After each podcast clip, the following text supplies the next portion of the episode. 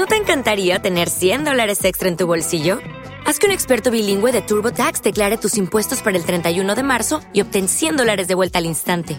Porque no importa cuáles hayan sido tus logros del año pasado, TurboTax hace que cuenten. Obtén 100 dólares de vuelta y tus impuestos con 100% de precisión, solo con Intuit TurboTax. Debes declarar para el 31 de marzo. Crédito solo aplicable al costo de la presentación federal con TurboTax Full Service. Oferta sujeta a cambios o cancelación en cualquier momento. Abrimos pista. Marta de baile. En W. Five, four, three, two, one, fire. Muy buenos días, México. Son las 10 de la mañana. And this is, this is how we roll. Nueva temporada. Más y mejores contenidos. Al aire. En vivo. Muy buenos días, México. Marta de baile en W. Fasten your seatbelts.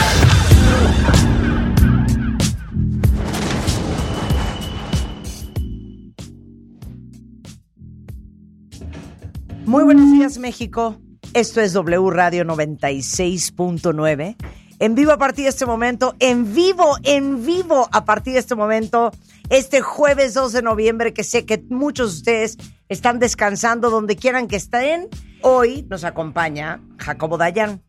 Jacobo, a quien seguramente uh, uh, muchos de ustedes conocen muy bien, es especialista en Derecho Penal Internacional, en Justicia Transicional, en Derechos Humanos, es experto en Derechos Humanos, Historia Mundial Contemporánea, Genocidios, Relaciones Internacionales, es maestro. de la Universidad Iberoamericana. ¿Y qué clase das? Doy la clase de geno- Derecho Penal Internacional, es decir, genocidios, crímenes de lesa humanidad, crímenes de guerra, y la clase de violencia en México. Eh, estuviste con nosotros hace que serán como tres semanas, ¿no? No. Ah, bueno, cuando empezó el conflicto, sí. cuando empezó el conflicto. Me parecía muy importante invitar a Jacobo porque Jacobo es de la gente en México que más sabe sobre el terrible conflicto entre Israel y Palestina históricamente. Y yo creo que necesitamos un update.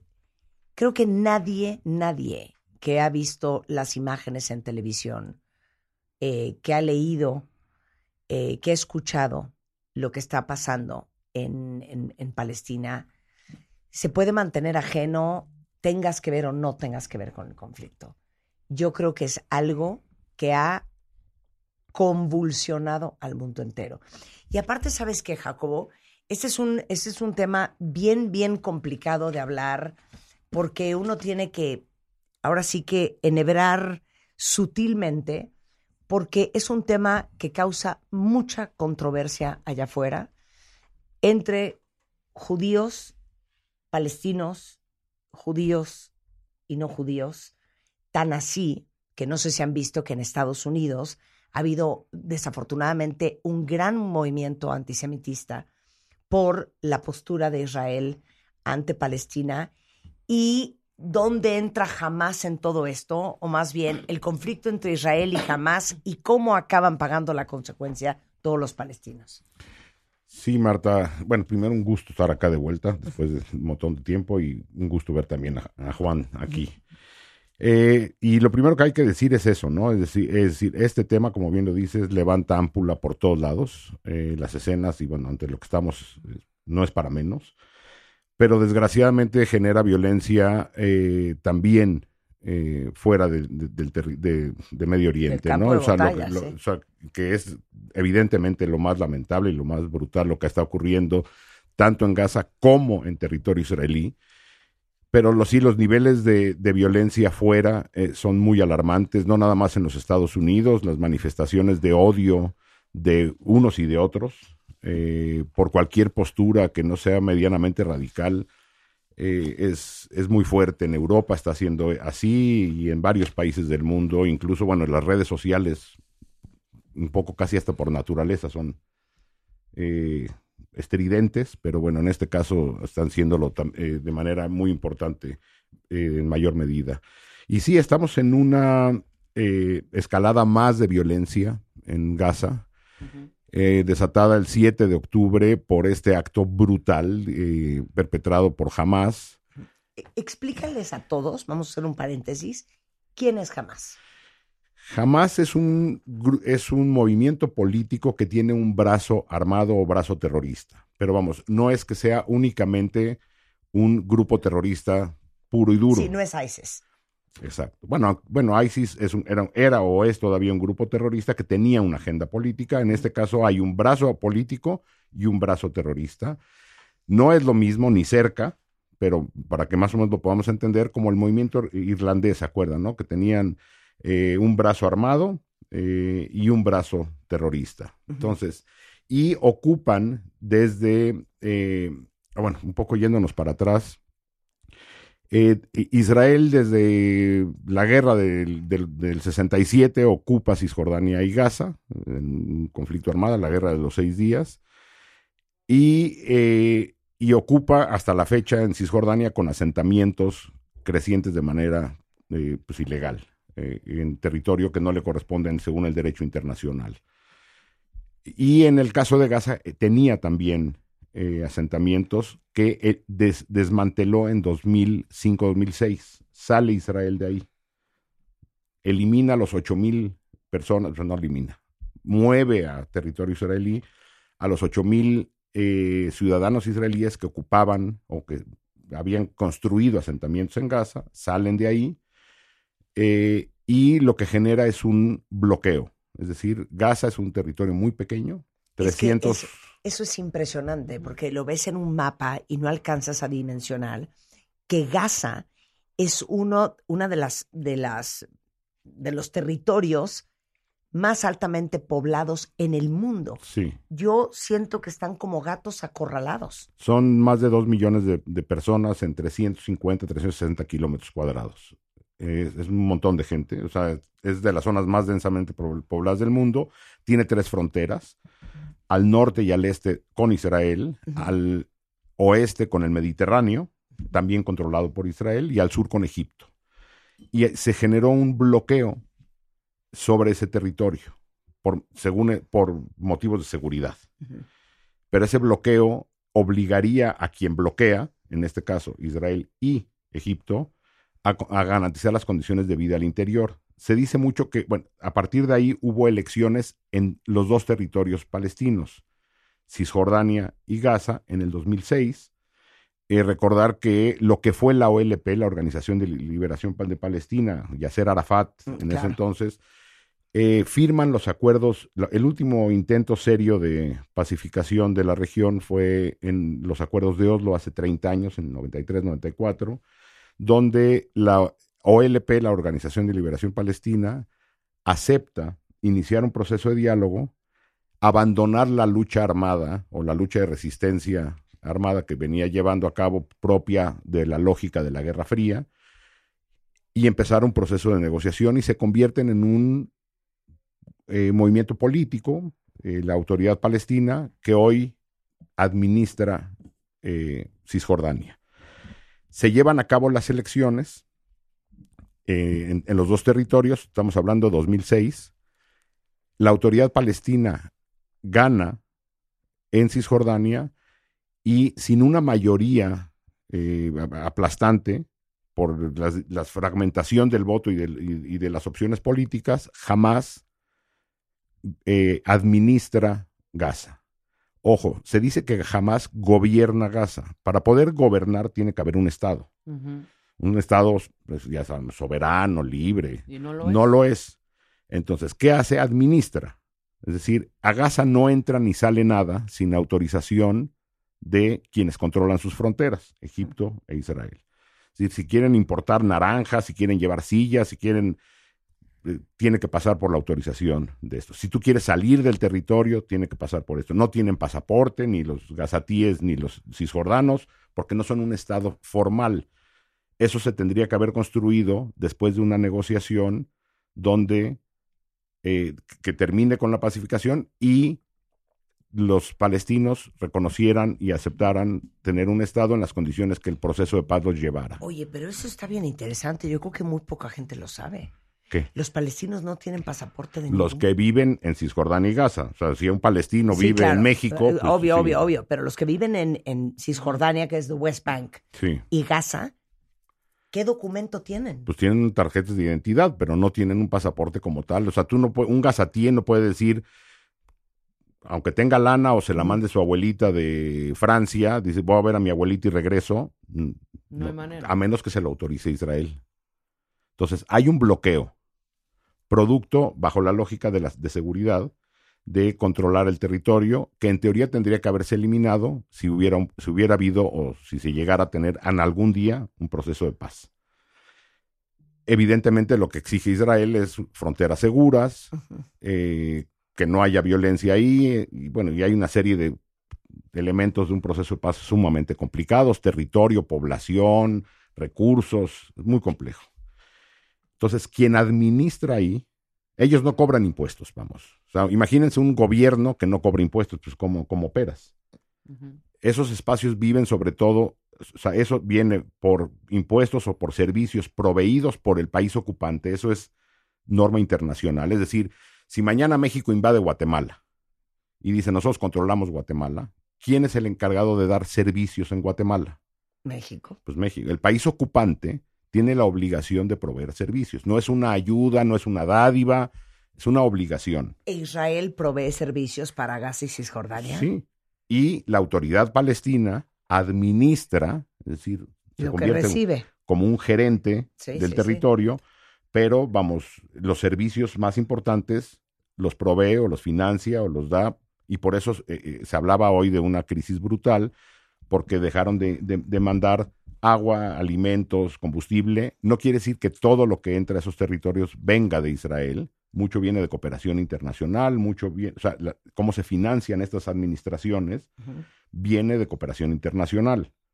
¿Sí? Entonces, porque se dice que jamás o la autoridad palestina no ha gobernado bien. Bueno, pues sí, no han gobernado bien. La autoridad palestina pues tiene un largo historial de corrupción, de mala operación, vamos. Ujú. Eh, los palestinos, digo, son, son también eh, eh, víctimas de sus propios re- representantes en ese sentido. Y en el caso de Gaza, lo que se tiene es un grupo político con brazo terrorista que administra desde 2006. De entonces a la fecha no ha habido elecciones.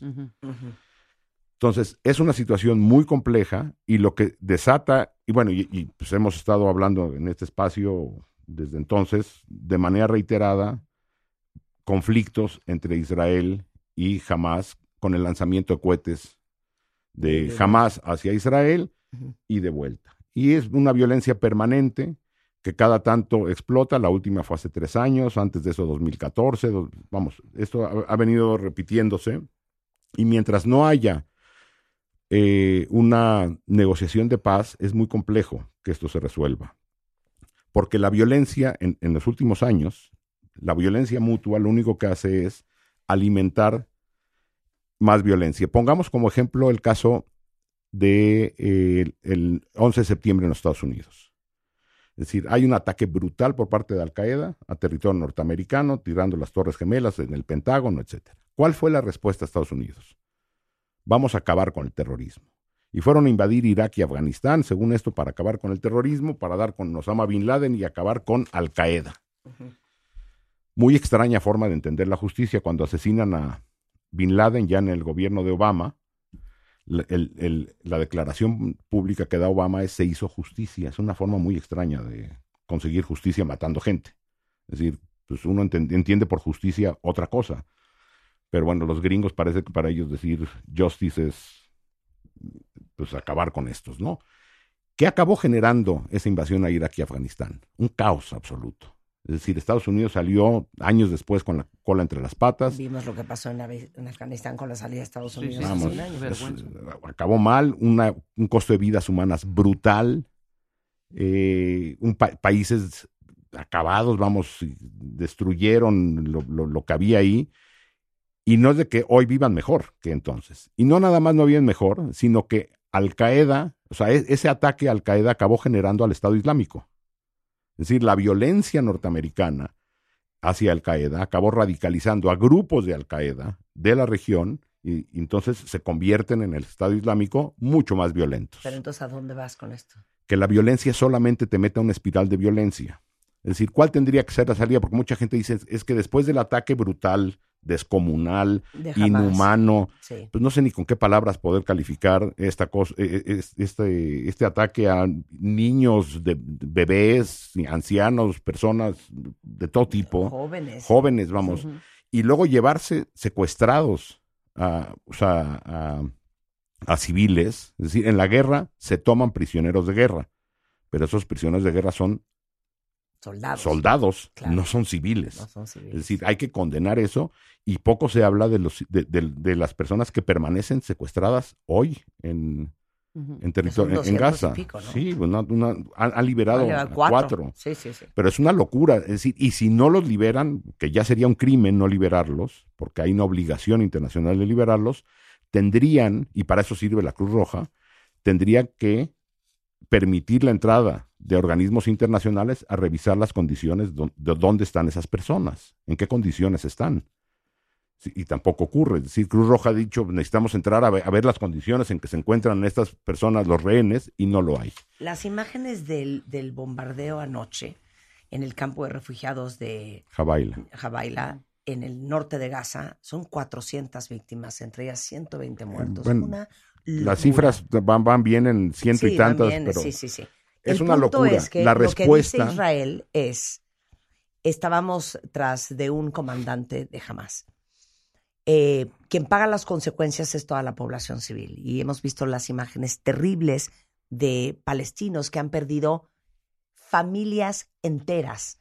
O sea, 40 miembros de tu familia muertos en un solo impacto. Niños, ancianos, bebés. Eso es lo que yo estaba viendo anoche. La pregunta es, ¿de qué tamaño es jamás que Israel siente que no tiene ninguna otra alternativa más que un acto como el de ayer? mira, eh, por eso daba el ejemplo de la invasión norteamericana. Cuando tú dices voy a acabar con el terrorismo, es decir, es una lucha abstracta, o cuando Calderón dijo voy a acabar con las drogas, una lucha abstracta, o Israel dice voy a acabar con Hamas, eso no existe. Tú puedes acabar con la capacidad militar de un grupo, la capacidad de fuerza de un grupo. El grupo como tal acaba siendo, un- es una idea, es un resentimiento, justificado o no. Es- ahorita creo que vale la pena entrar a, a- a ese, a ese- Sí, ese sí, tema, sí, sí, sí. Pero tú no puedes acabar con eso. Si tú no vas a acabar. No vas a acabar con la ideología, no Con- vas a acabar con las a menos ganas que de sea luchar con- por la liberación de Palestina. a menos que sea con otra ideología, es decir, no con la fuerza. Entonces, ahora, esto es muy importante decirlo. Todos los estados del universo, del mundo, tienen el derecho a defenderse y la obligación de defender a su población. También existe el derecho a la resistencia, es decir, cualquier colectivo que se sienta oprimido, eh, atacado, y, eh, con mucha o con poca justificación, tiene el derecho a la resistencia. Ahora, tanto el derecho a defenderte como Estado, la obligación de proteger a tu población, que es fundamental, de- si no, no existe el Estado. El Estado nace para garantizar seguridad a la población. Y el derecho a la resistencia no incluye cualquier acto. Es decir, bajo la lógica de yo tengo derecho a defenderme, no puedo realizar lo que yo quiera, o cuando yo tengo el derecho a resistir, no puedo hacer lo que yo quiera. Es decir, no hay una carta abierta, una carta blanca.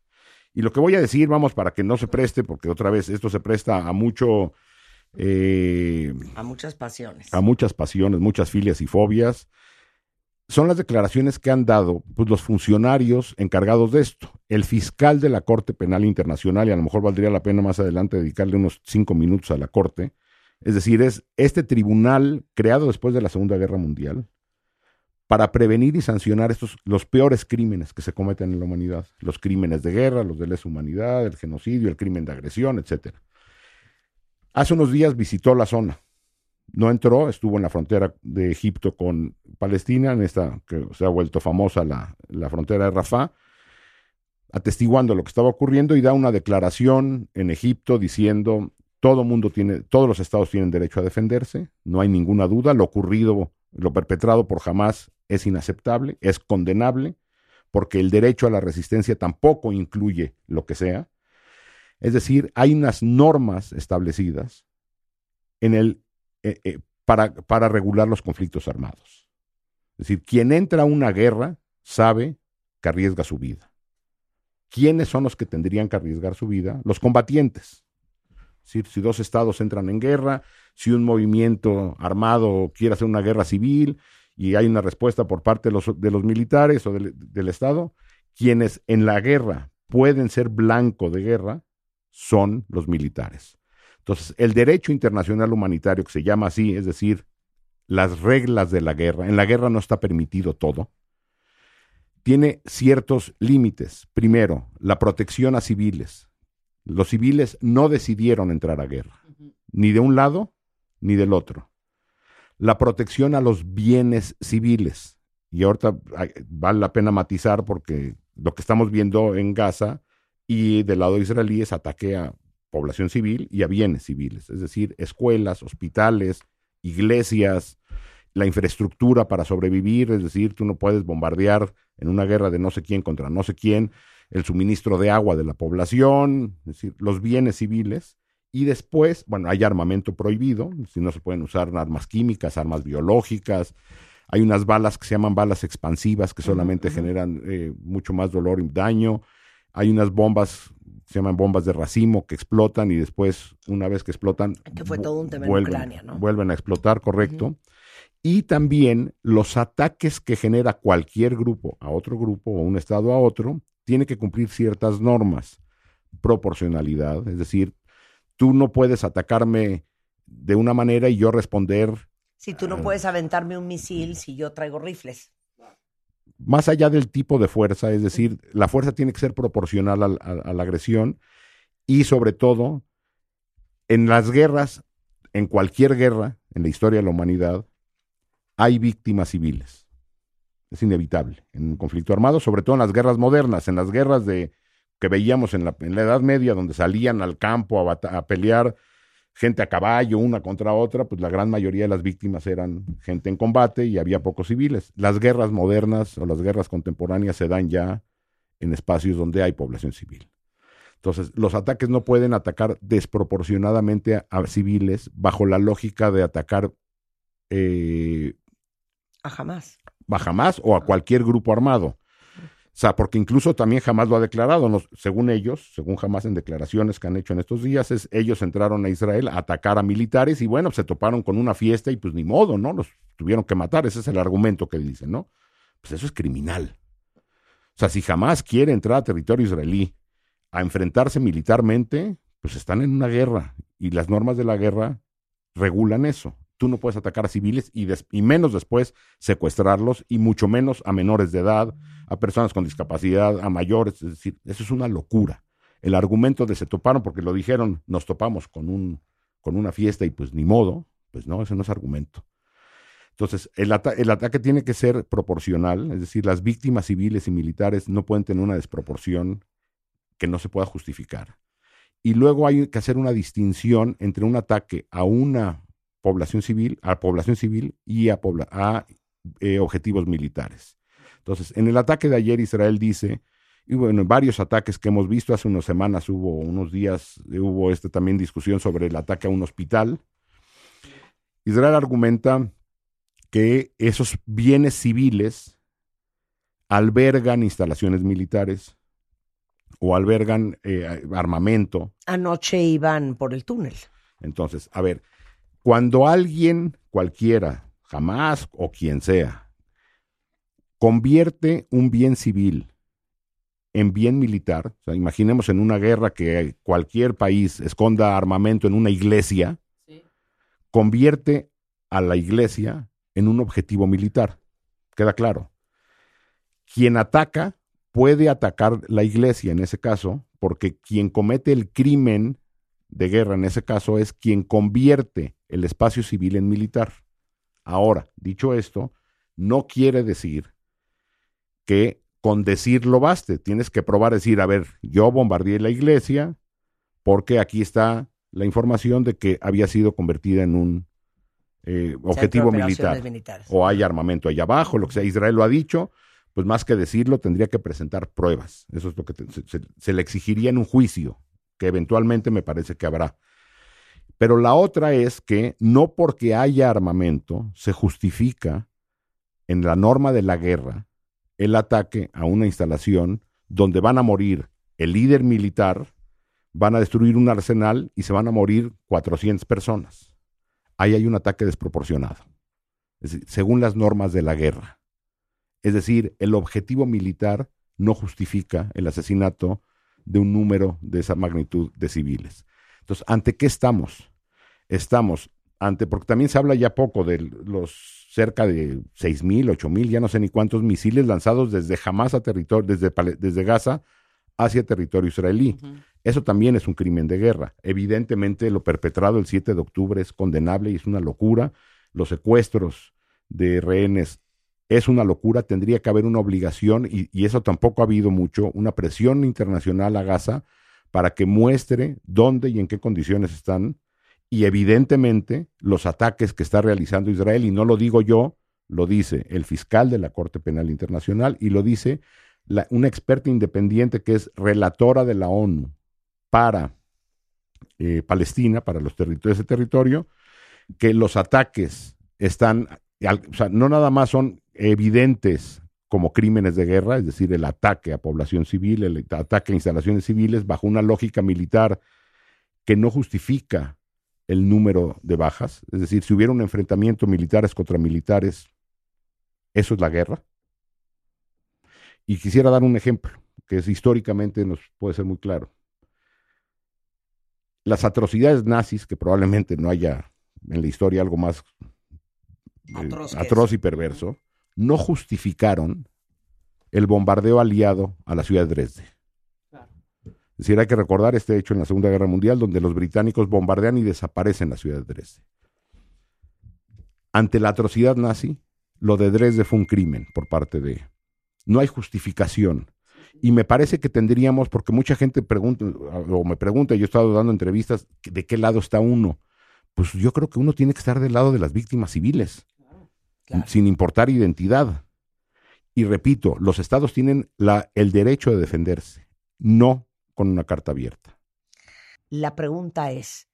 Y ¿es la proporción, perdón, la proporción no es numérica, ¿eh? Claro. También es numérica, pero no solo numérica. La desproporción es de Hamas, pero la desproporción también es de Israel. Los crímenes son de ambos lados. Es decir, es decir, de- decíamos al principio, jamás o, los o el pueblo palestino, que no es lo mismo jamás y Palestina, se ha dicho ya muchas veces, otra vez, jamás es un sector de, o un o representa a un sector que no es el pueblo palestino en su totalidad, tiene el derecho a resistir. No de esta manera. Israel tiene derecho a defenderse. No de esta manera. No lo digo yo otra vez, lo dice las reglas de la guerra y lo dice tanto la relatora de Naciones Unidas como el fiscal de la Corte Penal Internacional. Ahora, vale la pena ver quiénes son los que están tomando decisiones en este conflicto. Por un lado, jamás, repito, un grupo político con brazo terrorista, y del otro lado, el gobierno de Israel, que es una coalición conformada eh, que por ultraderecha nacionalista, Netanyahu y su movimiento político es ultraderecha nacionalista, coli- coaligado con ultraderecha religiosa mesiánica. Entonces, la combinación es explosiva. Decíamos que el último intento serio de la paz fue los acuerdos de Oslo de hace 30 años. Quienes se oponían a ese proceso de paz que firmaron Rabin, después asesinado por un israelí, Shimon Pérez por el lado israelí, Rabin y Pérez, y del otro lado eh, Yasser Arafat. Hay una muy buena serie, no me acuerdo si en HBO o en Netflix, que se llama Oslo, vale la pena verlo, que fue el último intento de pacificar. Quien se oponía a ese acuerdo era en el lado israelí Netanyahu y del lado palestino jamás. Hoy son los que están sentados aventándose cohetes.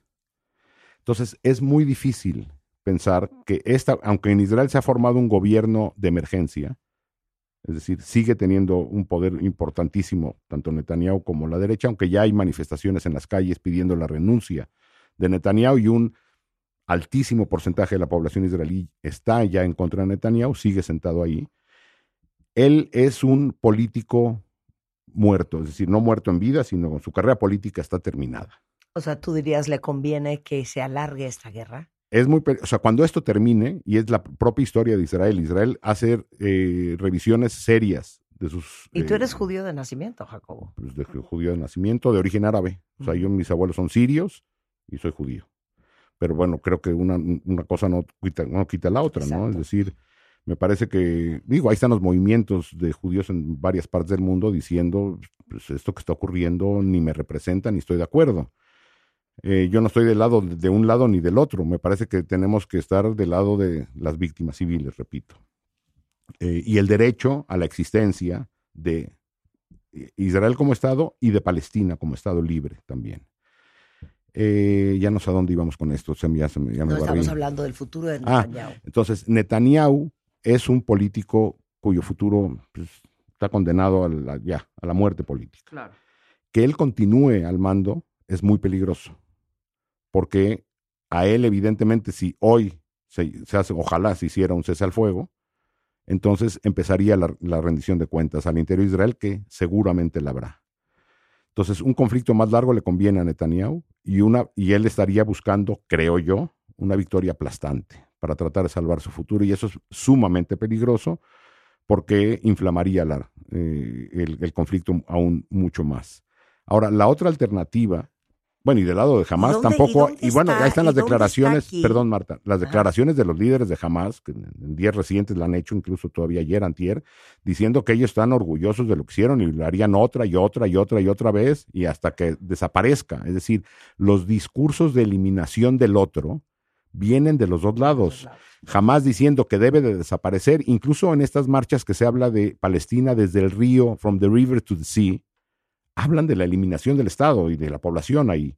Y del otro lado, la respuesta de Netanyahu también ha sido haciendo referencias bíblicas a un pueblo que se llama Amalek, es decir, en la Biblia, este pueblo había que exterminarlo.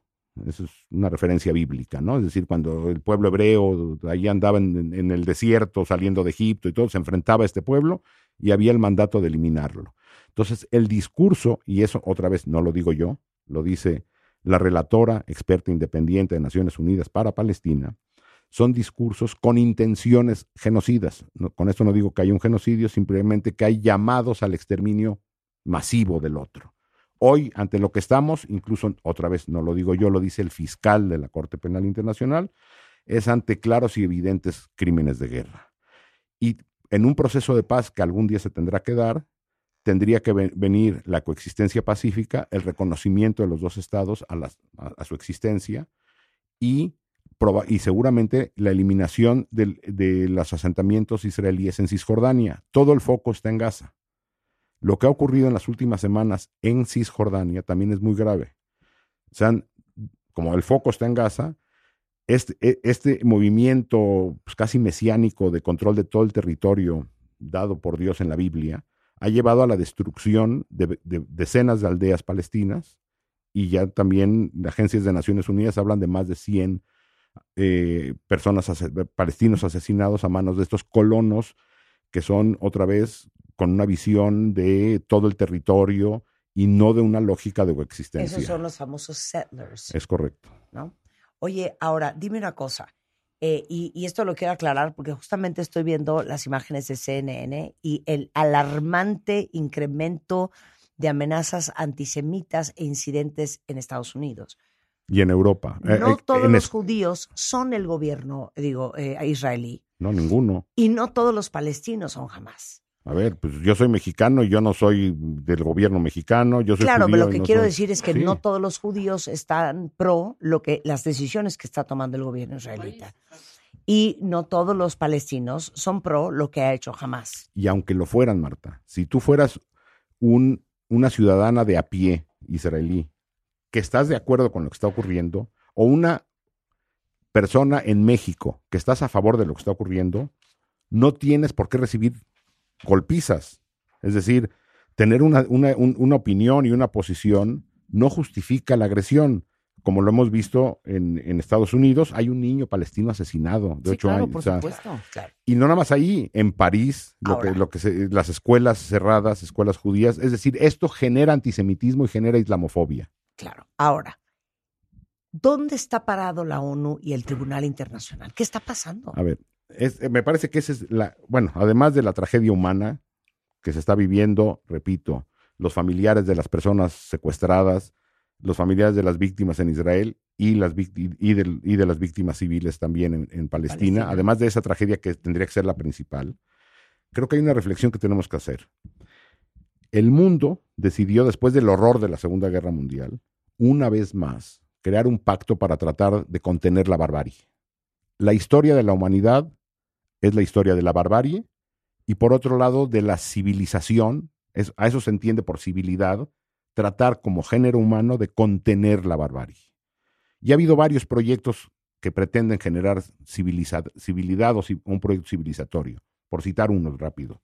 La iglesia, que fue un fracaso absoluto, como el Evangelio y la iglesia, intentaron contener la barbarie, pues acabaron en los tribunales de la Santa Inquisición y matando, pues ya no, no necesitamos ni hacer el recuento de los asesinatos en nombre de Dios por parte de la iglesia, las cruzadas, la- la- lo que ocurrió en América, en Estados Unidos y en América Latina, a manos de, de en nombre de Dios y de la, y de la corona. La ilustración, es decir, como movimiento eh, humano pensando que la razón nos podría llevar a la civilidad, acabó en un fracaso absoluto. La creación de los estados también fue un intento por contener la, barbarie. Y el más reciente, digo, no son los únicos, son algunos, el más reciente proyecto que como humanos tratamos de generar para frenar la locura, se da después de la mayor hecatombe del siglo XX, que es la Segunda Guerra Mundial. Y se crea una institución, la ONU, que suplanta el fracaso anterior, que era la Liga de las Naciones, que se creó después de la Primera Guerra Mundial. Es decir, ese intento vivió 20 años, o 20 y tantos años, 30 años.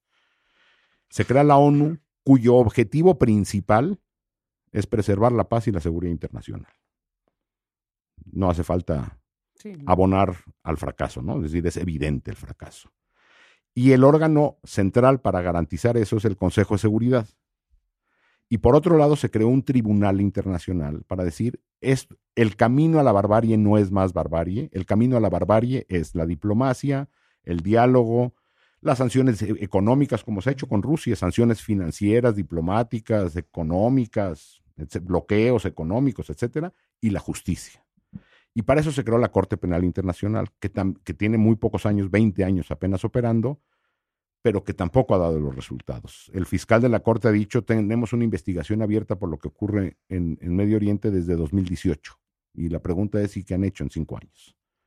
En el caso ruso, como había presión política internacional de alto nivel, rápido salieron las órdenes de aprehensión contra Putin, que no lo van a agarrar nunca, a menos de que en Rusia, haya una revolución Sí, sí, y, sí, sí. y lo entreguen. Pero tendría que tener ya eh, investigaciones avanzadas y presentar, es decir, los crímenes de guerra, los crímenes contra la humanidad perpetrados en, en este territorio son responsabilidad de A, B, C, D, E del lado israelí y A, B, C, D, E del lado de palestino, quienes sean los responsables. Y a partir de ahí, entonces sí, una presión ¿Por internacional qué eso no ha sucedido? pues porque no ha habido la voluntad política, porque, bueno, el fiscal incluso llega a decir cosas más graves. Dice, él llega en 2021 a dirigir la corte y dice, me encuentro con una investigación que no tiene ni siquiera recursos, no está fondeada. ¿Quién debe fondear eso? Los estados que son parte de la corte. Son 124 países, México entre ellos. Ahí no están Estados Unidos, ni Rusia, ni China, pero está buena parte de Europa está América Latina, buena parte de Asia, buena parte de África, 124 ¿Y ¿Por países. qué no hay fondeo? Pues ¿Porque no porque- hay interés? Pues porque no hay un interés. Cuando surgió el conflicto ruso, de, de la invasión rusa a Ucrania, de inmediato se fundió esa investigación. Pero ¿por qué? Lo que estás diciendo es porque el impacto que tenía una guerra específicamente en Ucrania, que es, por ejemplo, un productor de granos, entre muchas otras cosas, que impacta eh, toda Europa y el mundo entero, no es el mismo caso de Gaza e Israel. Bueno, aunque hay una implicación de de desbordamiento de este conflicto muy preocupante para garantizar la seguridad y la paz de la región. De la y- región. Y, después veto a saber. Pero seguramente eso no impacta por lo menos a 123 países que tienen parte de responsabilidad de fondear este Esa y otra cosa, Marta. Eh, la- el conflicto en Medio Oriente, o sea, cualquier conflicto tiene sus sponsors Ajá. En el Consejo de Seguridad de la ONU. Hay que recordar, son 15 miembros, 5 permanentes, Estados Unidos, Rusia, China, Francia y Gran Bretaña. Si recordamos, por ejemplo, la guerra en Siria, ante cualquier intento por acabar con la guerra en Siria, Rusia vetaba. Entre la guerra Rusia-Ucrania, Rusia vetaba. En Medio Oriente, Estados Unidos veta. Entonces, no hay manera de avanzar. Lo que está quebrado es los contrapesos de las grandes potencias. Ya, ya. Se necesita una reforma al Consejo de Seguridad y ya hay propuestas en la mesa para que ante crímenes de esta magnitud no haya derecho de veto. ¿Te imaginas el final de esta guerra? Pues ojalá fuera pronto, no lo, no lo veo pronto. Eh, yo creo que seguirá, bueno, incluso lo ha dicho el propio Netanyahu, esto No es una guerra, sí. por ahora no lo habrá, pero yo creo que quienes tienen la responsabilidad de frenar esto son la comunidad internacional, es decir, que Estados Unidos, que Biden diga hasta acá, es decir, no puede haber una defensa violando la propia ley de esta manera, bajo el argumento de la seguridad, que tiene todo el derecho Israel de exigir seguridad, pero no de esta manera, sino mediante los canales creados para ello. Ya se habla, por ejemplo, de una fuerza multinacional que ocupe Gaza. Esa es una alternativa. Es decir, tropas de la Unión Europea, no, no lo sé, que ocupen y garanticen seguridad. Es decir, tendría que empezar a ver el diálogo. Yo quisiera recordar las palabras de Rabin, que fue el último intento de paz. Cuando le preguntaron qué sentiste al darle la mano a Arafat, tu histórico enemigo, dijo, uno hace la paz con su enemigo, no con su amigo. Claro.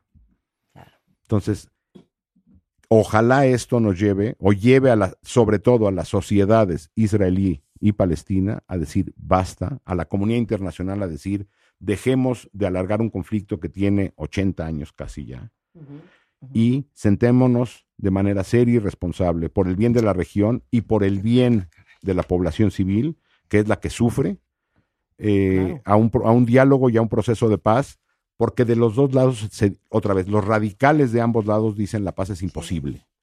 Bueno, Qué hay, tragedia. hay gente moderada en ambos, en, en- en- en ambos eh, países Territorios. o territorios en conflicto que hoy no ocupan los cargos de decisión política y es muy preocupante que haya ultras de un lado, ultras del otro y repito, quien sufre es la población israelí y la población palestina y otra vez hay a uno que- o sea, a uno que está hablando en medio lo orillan o lo quieren decir que quién sufre más, esto no es una competencia de sufrimiento. Claro, no, y aparte, híjole, me, me- me duele particularmente el tema de los palestinos, porque siento que la sociedad civil, que no son jamás, están como gatos acorralados, acorralados En en Gaza, sí, 360 sí. kilómetros cuadrados, dos millones de personas que no tienen para dónde agarrar. Porque vimos el éxodo masivo en, en, eh, Ucrania, Ucrania. hacia Polonia y otros lugares. Acá no. Aquí no tienen para dónde agarrar. No, no, Creo no. que ayer salieron 45 por Rafú a Egipto. No, bueno, y hoy salían 300 extranjeros. Sí, Extranjeros, extranjeros. claro. Y eso a mí, cuando yo vi la, la nota, me recordó a, a- a Ruanda. Cuando se desata el genocidio de Ruanda del 94, no estoy diciendo que hay un genocidio acá, pero cuando se desata ya, la comunidad internacional manda aviones para sacar extranjeros y el mensaje que manda es, pues, pues ustedes ruandeses mátense como quieran, pero nosotros nos Claro. vamos. Claro. Es decir, la salida de extranjeros, que qué bueno que los dejaron salir, es agresivísima para la población. Es decir, Claro. o sea, yo porque no soy jordano, mexicano, húngaro, o alemán, no no, sé, puedo alemán. salir. Claro.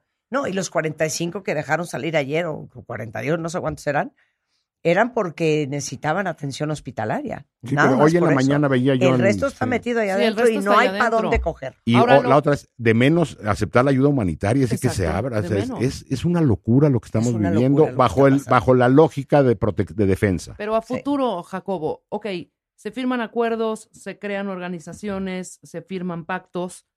¿Qué haces con todo este resen- resentimiento que trascenderá de generación en generación? Que ya vemos eh, fotos y videos de niños de cuatro o cinco años Sí. con cuchillos recriminándole al emi- enemigo. Sí. Eso es un círculo que no termina. La barbarie llama a la barbarie. Por eso alguien en ese conflicto tiene que llamar a la civilidad, a- a- a los- al pacto Claro. civilizatorio.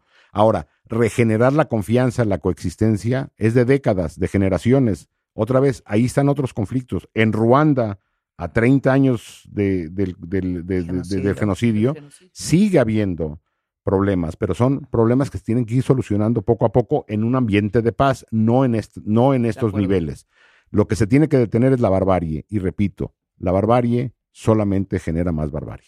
Jacobo Dayan es Dayan-Jacobo en Twitter. Es maestro en Derecho Penal Internacional y Genocidio en la Ibero. Y aparte es el director del Centro Cultural de La- Chopo. Tlatelolco. Tlatelolco. Ay, ¿yo por qué dije Chopo? Pues es de- lo dirige nuestro amigo Pacho, ah, el de El la maldita vecindad, ¿te acuerdas de Pacho? sí, no me Jesús, digas. sí, Ah, ok, bien. entonces tú Entonces yo eres de el Tlatelolco, Tlatelolco de la UNAM, y Pacho el Chopo. exactamente, Ambos de la UNAM. eso, Te Muy bien. Igual. Gracias. Y una- un comentario, ¿te acuerdas que siempre me fregabas que venía acá de que a mí me gustaba el cine austrohúngaro? Austrohúngaro. Bueno, pues en una semana sale mi libro de eso ya. No manches. Todos venimos para acá. ¡Ay, claro! ¡Ay, claro! El arte, o sea, en la, la Alemania de entreguerras cayó, Ajá. murió una democracia y cómo fue vista desde el cine, desde la música, desde la pintura, Increíble. desde el teatro. Me encanta. Vas a venir. Sí, claro, para hablar del cine austrohúngaro que tanto me molestabas. Te quiero. Eh, 11 de la mañana en W Radio. Regresando, no los puedo soltar, ¿eh? Porque estas son cosas que tenemos que saber, aunque duelan. Eh, Víctor Sandoval es reportero de W Radio. Estuvo varios días heroicamente reportando desde Acapulco eh, para, para el grupo y lo que ustedes ven en las imágenes no hace justicia a la tragedia y la catástrofe en la que está metida Guerrero. De eso vamos a hablar regresando porque, ¿saben qué? Tenemos que seguir ayudando al volver. Acompaña a Adriana Valladares en Hablando en Plata para descubrir cómo cuidar mejor mente, cuerpo y espíritu para vivir a plenitud esta etapa de la vida. Descubre cómo las oportunidades no disminuyen con la edad, solo se transforman. Encuentra el podcast Hablando en Plata en tu plataforma de audio favorita.